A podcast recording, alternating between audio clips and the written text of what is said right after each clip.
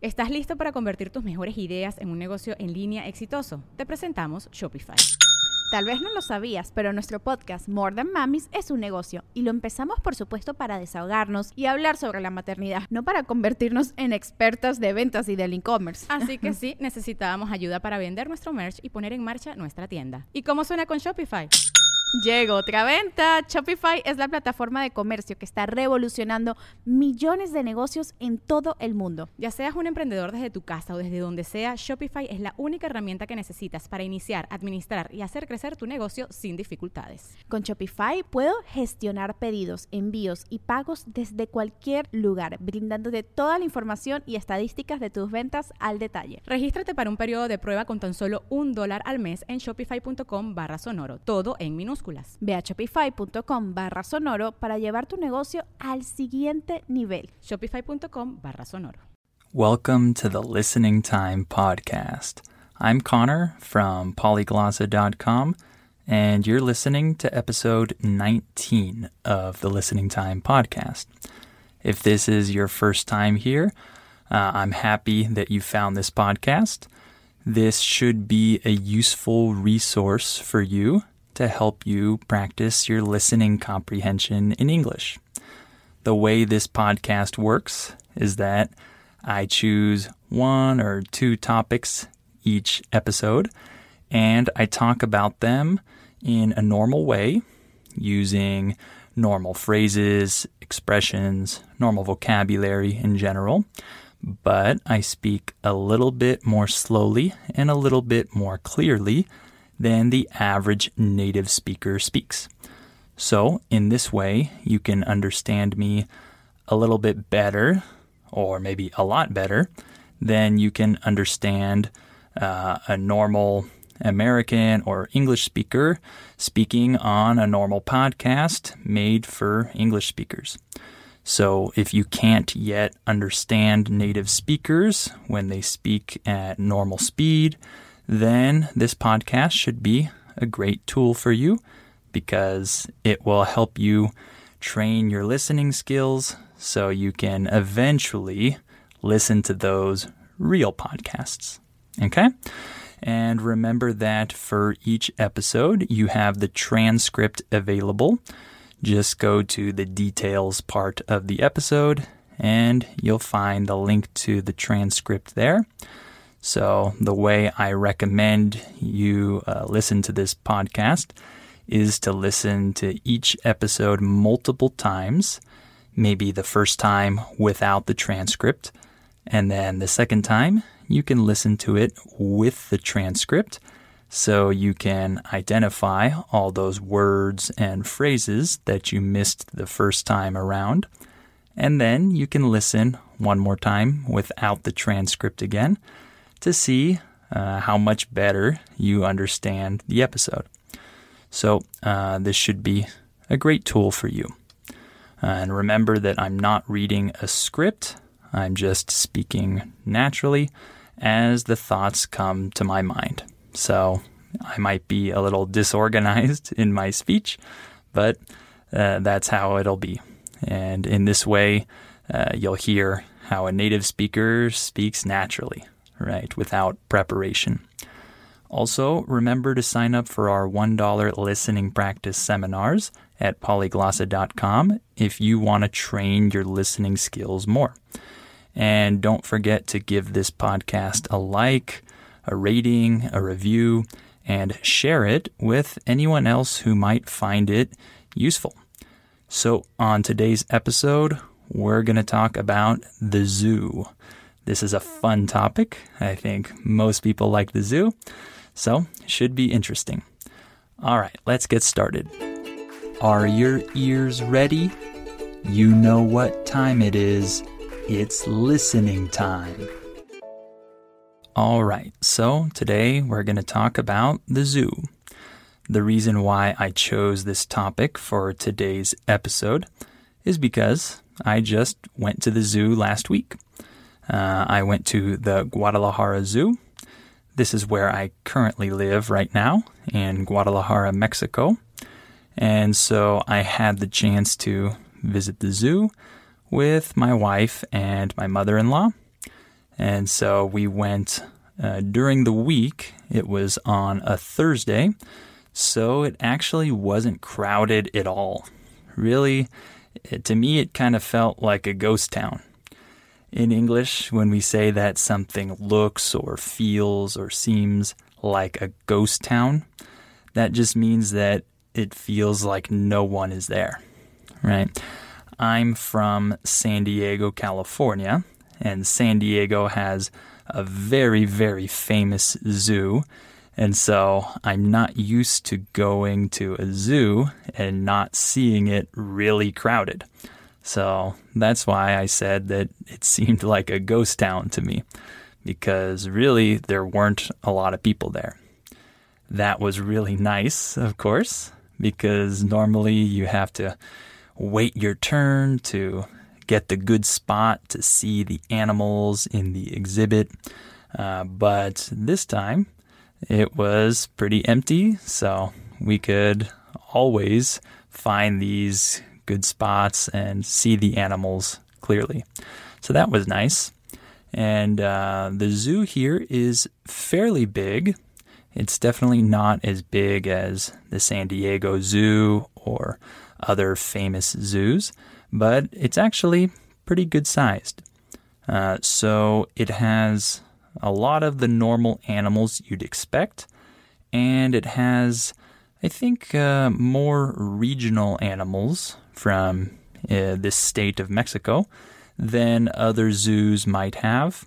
Um, but uh, it's cool. It's cool to see some regional animals uh, here as well. So let's talk about some typical zoo animals. So, which types of animals do people normally expect to see at the zoo? Well, I think the first types of animals that come to mind for me are the animals that live in the safari in Africa. So these are animals such as lions and zebras and giraffes and elephants, the African animals, right? These are some of the most famous ones. Uh, I think when we're children, we oftentimes watch movies like The Lion King or read books or see other things that introduce us to the world of the African uh, deserts and Sahara and Safari and Sahel and all of those regions. Uh, and we get to know these famous animals. So I think that's why these are some of the most popular animals to see at the zoo. Then you have animals that live in the jungle. So, for example, you have animals like jaguars and I think leopards also live in the jungle, right? Some of those types of uh, big cat animals. And of course, monkeys, uh, orangutans, chimpanzees, gorillas, all kinds of primates. And then there are also animals that live in the swamp or marshland.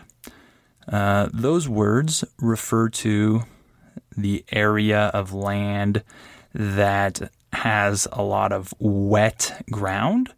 So sometimes it might seem like it's covered in water, and maybe during the dry season it might have less water, but it's still kind of wet.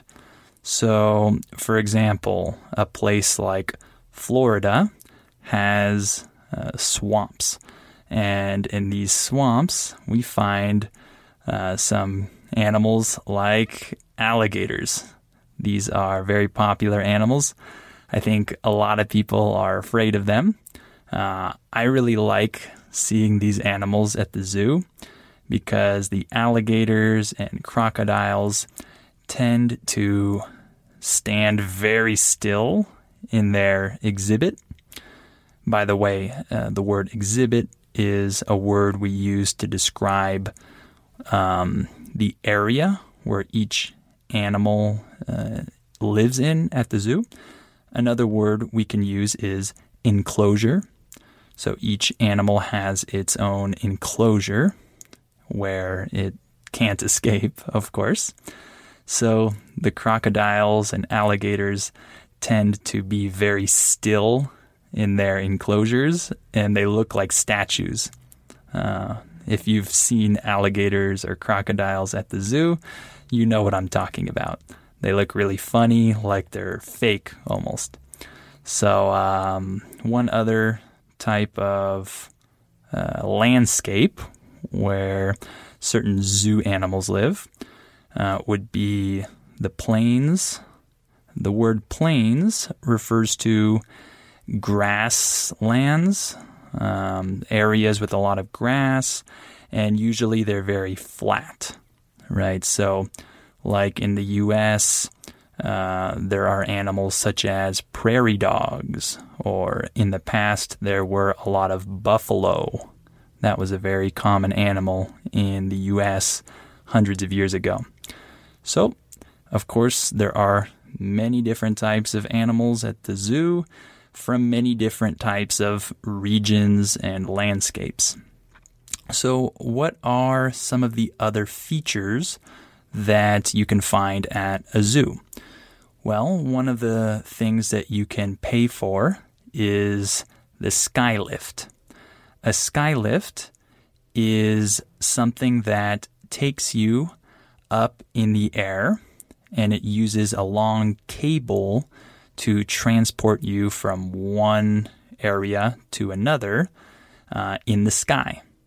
So you've probably seen these before uh, in certain um, in certain places, like at amusement parks or zoos or other places like that. Maybe they're kind of like ski lifts, which are the machines that take you to the top of a mountain so you can ski or snowboard.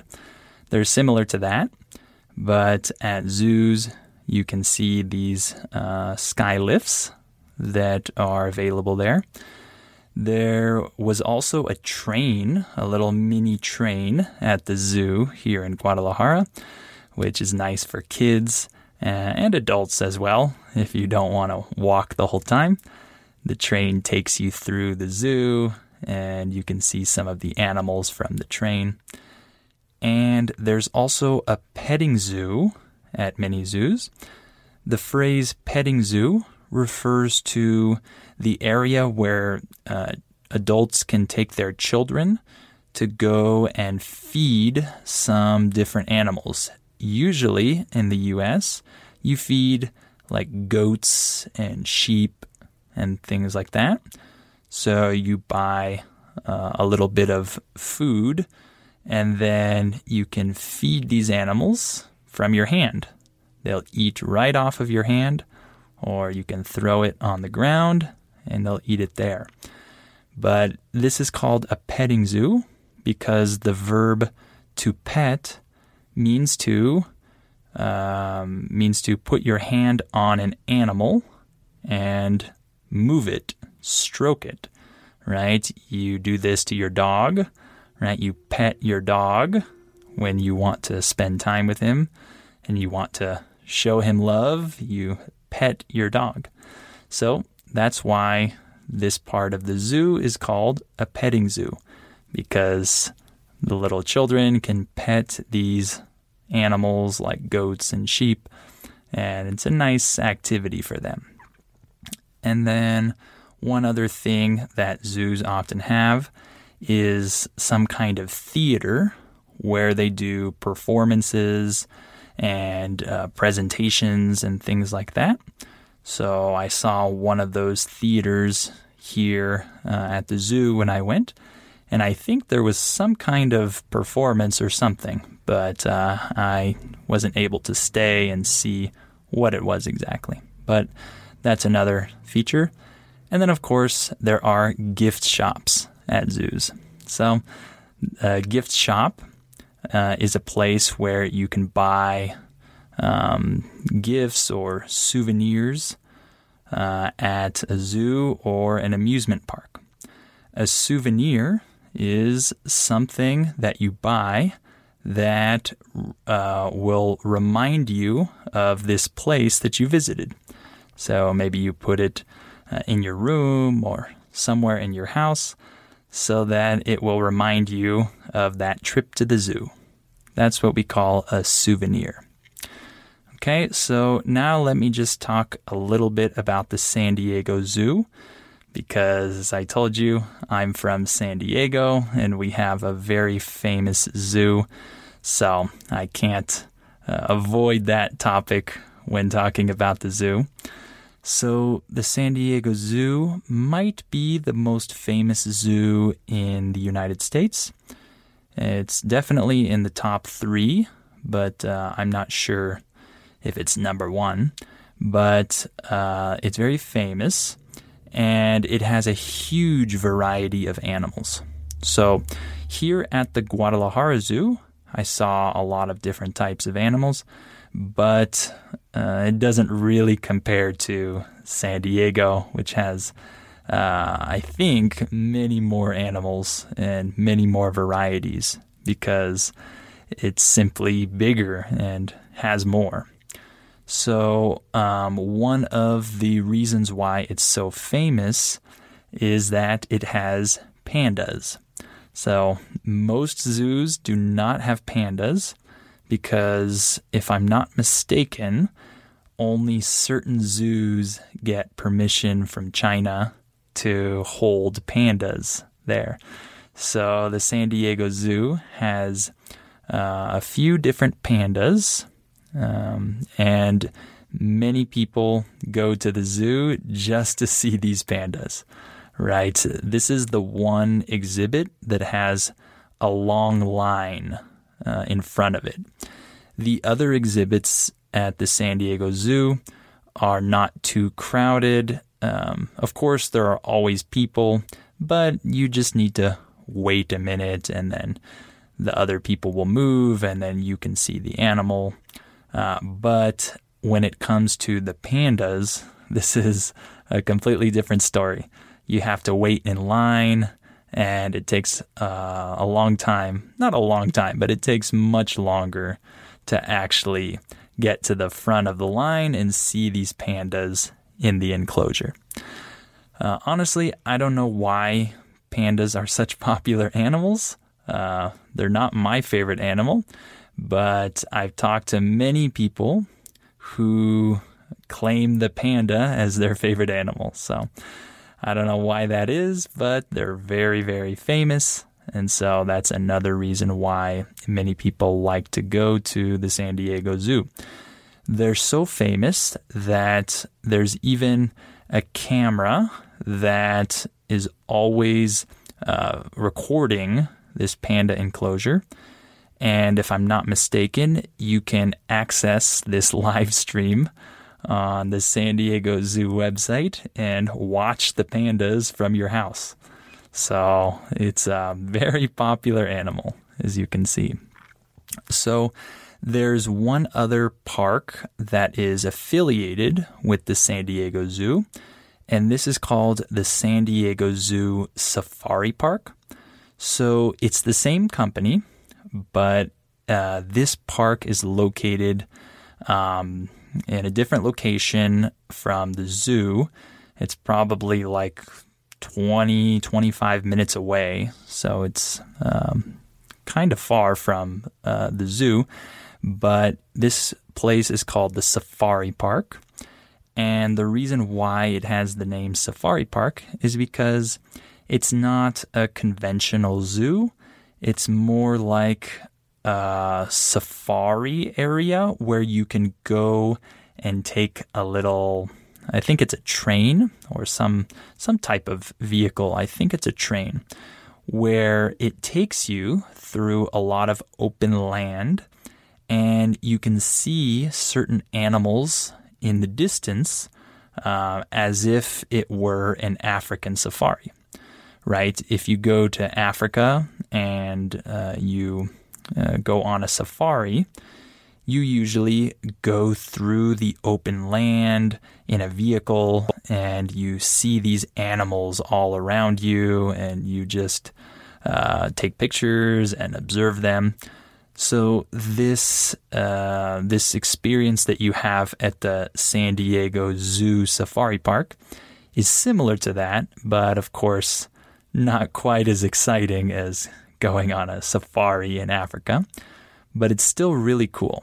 You get to see similar animals, probably the same animals, but it's in a more controlled environment, right? Uh, you feel very safe.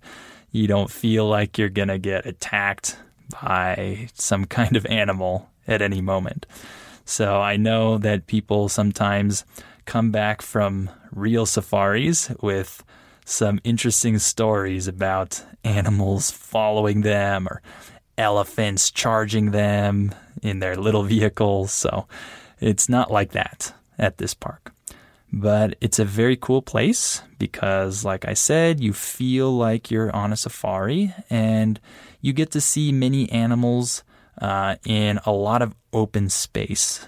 So at the zoo, you see animals in smaller enclosures, and so they don't get to move around too much. But at the safari park, you can see them uh, with a lot more space to move around, and it's a different experience. At this safari park, there are also enclosures with animals in them, and I think it's mostly focused on safari type animals. Uh, but the thing that I really like about the San Diego Safari Park is an event that they do called the Cheetah Run. So the cheetah is the animal that runs the fastest, right? It's the fastest land animal on the planet. So what they do at this park is uh, every day, I think, um, they have an event where they bring the cheetah to this closed course. A course is like an area where you run. So they bring the cheetah to this closed course and they use some kind of toy or something um, that the cheetah is attracted to. And then they pull this toy with a rope very, very fast. And they have the cheetah run after it, right? The cheetah chases this toy. When something chases something else, it means it runs after it and tries to catch it. So the cheetah tries to uh, catch this toy, it chases it, and it runs really, really fast. And then they time the run. When you time something, it just means that you see how much time it took, right? So they time the run and they see how fast the cheetah actually ran and usually it reaches really incredible speeds. And a lot of people bring their camera and they record this cheetah run in slow motion. And then the videos that they take look really incredible afterwards. So, this is one event that I really like that they do at the safari park. And I really like cheetahs. I like the fact that they're super fast and they can run as fast as a car that's going at normal speed. So that's pretty cool. Well, I think I'll stop us there for today. Um, remember that you have the transcript available for this episode, so make sure that you access that in the details part of the episode. And uh, of course, remember to sign up for our $1 listening practice seminars at polyglossa.com. And don't forget to like this podcast and give it a rating and a review. And please share the podcast with anyone who might find it useful and help this podcast grow and help other people practice their listening skills in English. Okay? Uh, thank you for listening to this episode, and I hope you'll come back for episode 20 of the Listening Time podcast.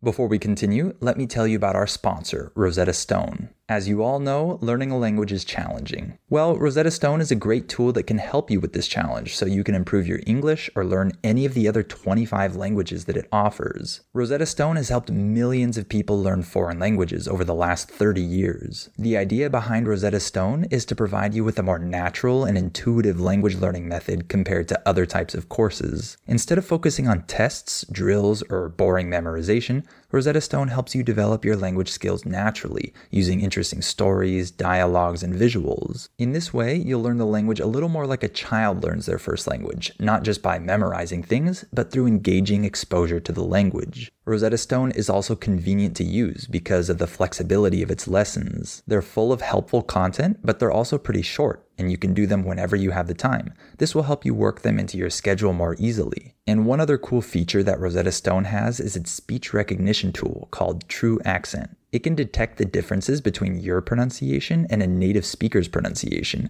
so it can give you feedback on how you're pronouncing words and help you improve. As you can see, Rosetta Stone is a language learning tool with a ton of value. Don't put off learning that language. There's no better time than right now to get started. For a very limited time, Listening Time listeners can get Rosetta Stone's lifetime membership for 50% off. That's 50% off unlimited access to 25 language courses for the rest of your life. Redeem your 50% off at rosettastone.com slash listening time today.